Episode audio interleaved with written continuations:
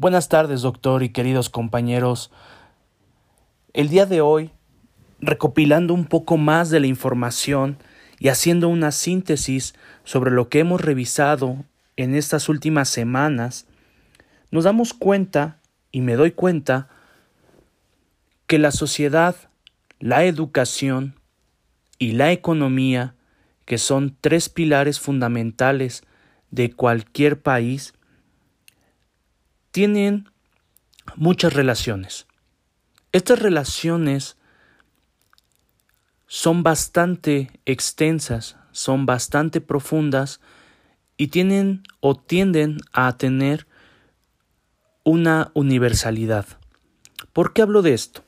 Bueno, como primer punto, vamos a recordar un poquito de los objetivos de desarrollo sostenible.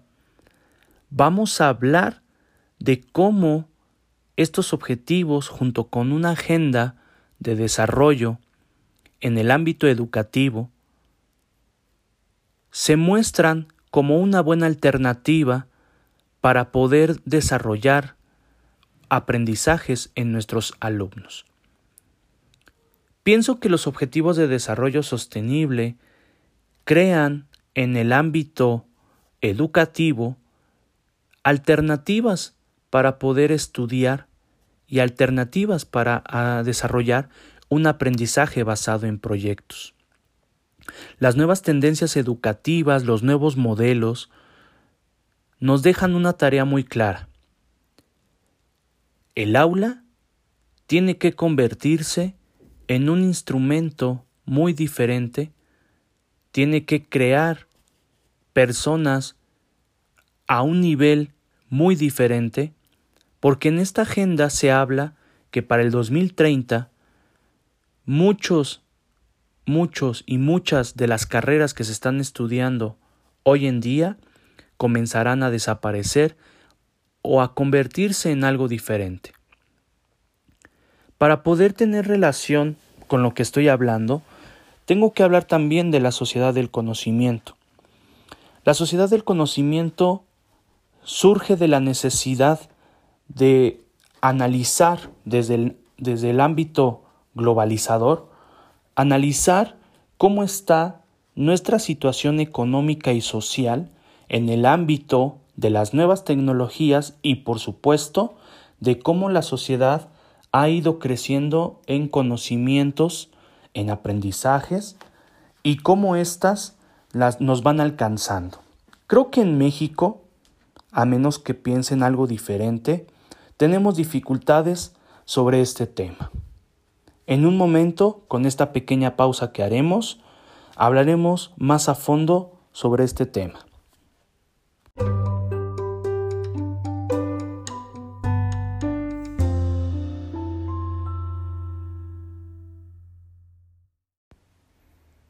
Ahora bien, como estábamos revisando, tenemos por un lado los objetivos de desarrollo sostenible, tenemos esta nueva tendencia de la industria 4.0 que por supuesto está marcando las pautas de los nuevos modelos educativos.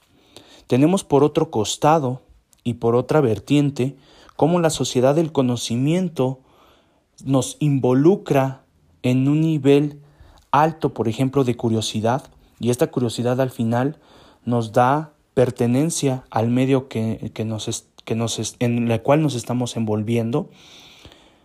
Y más profundamente tenemos todos los modelos educativos que están sobresaliendo hoy en día. A lo mejor no lo estudiamos como tal, pero sabemos que, por ejemplo, las tendencias del nuevo learning, que son el LMS, con plataformas como Google Classroom, Moodle, entre otras, tenemos los modelos híbridos o los modelos blended, y tenemos también modelos educativos que se apoyan de varias técnicas o herramientas como el aprendizaje basado en proyectos que ya habíamos o había mencionado con anterioridad. Tenemos, por ejemplo, lo del aula invertida, que es una nueva forma en el cual o en la cual vemos o que se puede aprovechar la información que está a nuestro alrededor. Regreso al mismo punto de la globalización. La globalización surge de la necesidad a nivel mundial de poder establecer estas conexiones de bienes y servicios, en primera instancia, es la parte comercial, y de cómo las nuevas tecnologías nos van acercando a esto. No pudiera existir un nivel de comunicación con otros países si no hubiera tecnología. Aquí me puedo referir a tiempos antiguos en donde una de las revoluciones industriales nos ayudó a conectar toda esta serie de comunicaciones, por ejemplo, y poderlas tener a, nuestra, a nuestro alcance. En este apartado de la materia, puedo justificar y puedo decir que a nivel personal, la sociedad y la educación en un mundo globalizado tienen un sentido de pertenencia bastante alto. Aunque la globalización está generando desigualdad, porque al final si no tienes un alcance a la tecnología, no puedes tener un mundo a tu alcance globalizado, eh, al final esto repercute porque va haciendo que toda la sociedad vaya tomando estas posturas. Sin embargo, nos está ganando, nos está ganando en el ámbito de que no podemos alcanzar los niveles esperados de este mundo globalizado. Y aquí regreso a los objetivos de desarrollo sostenibles. Hay muchos que desde la perspectiva o política mexicana pueden llegar a ser complicados de realizar. Y no porque no se quiera, sino más bien porque no se cuenta con el nivel adecuado para poderlas alcanzar. Seguiremos con este tema, ojalá les esté gustando la intervención y podamos sacar a, a fruto algo o una conclusión sobre este bello tema.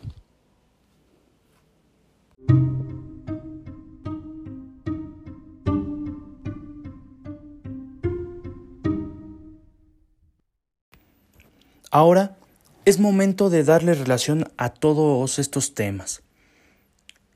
Yo tomé como base principal los, las ODS, los Objetivos de Desarrollo Sostenible. Desde mi punto de vista creo que deben ser una parte medular dentro de los modelos educativos y como parte fundamental de los planes y programas.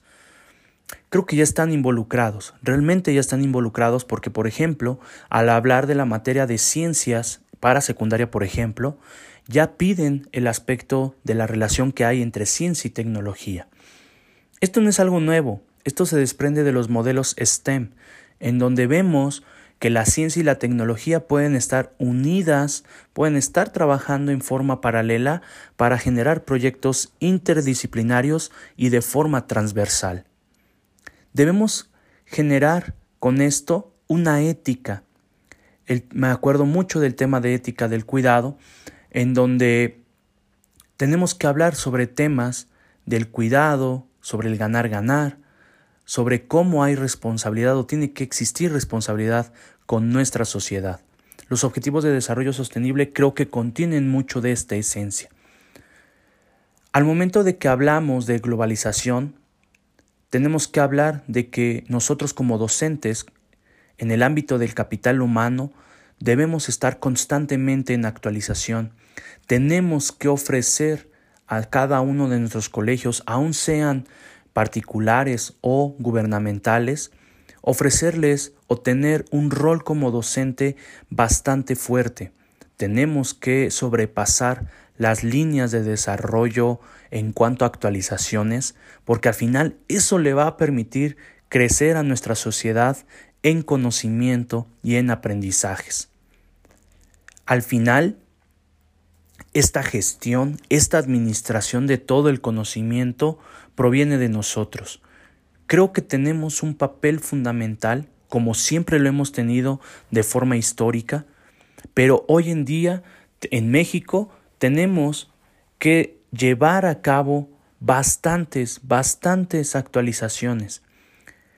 Se dice por ahí que lo último o lo que nos está sucediendo a nivel salud es una clara muestra de lo que el docente es capaz de hacer en un tiempo récord. lograr convertir nuestras aulas tradicionales a un aula virtual en menos de 5, 10 días, menos de 20 días, creo que es un récord. Y es un récord que debemos aplaudirlo. Y es un récord que viene acompañado de todos y cada uno de estos temas que hemos estado abordando. Bases fundamentales desde mi punto de vista, no dejar de entrevisto los objetivos de desarrollo sostenible, siento que si el docente no los toma en cuenta, estará perdido en menos de 10 años. Por supuesto, generar un mayor capital humano, porque al final eso genera una oferta y demanda hacia el docente, pues más prudente, podemos ser mejor pagados, creo que eso sería algo muy adecuado, y cultivo sobre la idea del ganar-ganar. Creo que es lo mejor que debemos cultivar porque genera bastantes, bastantes núcleos, bastantes círculos en los cuales todos podemos aprovecharlos. Ojalá haya sido de su agrado esta información. La verdad es que no es un podcast eh, pequeño, ya estamos hablando de una plática de más de 10 minutos, pero creo que reflexionando más a fondo, podemos decir que nuestra sociedad, nuestra política y nuestra economía junto con el ámbito educativo van a cambiar mucho en tiempos futuros. Deben cambiar para un mejor futuro, para esta sociedad y para esta generación que nos viene, que es la generación AA, y que es fundamental poderles ayudar, porque al final está nuestro futuro, lo reitero, nuestro futuro de México. Gracias.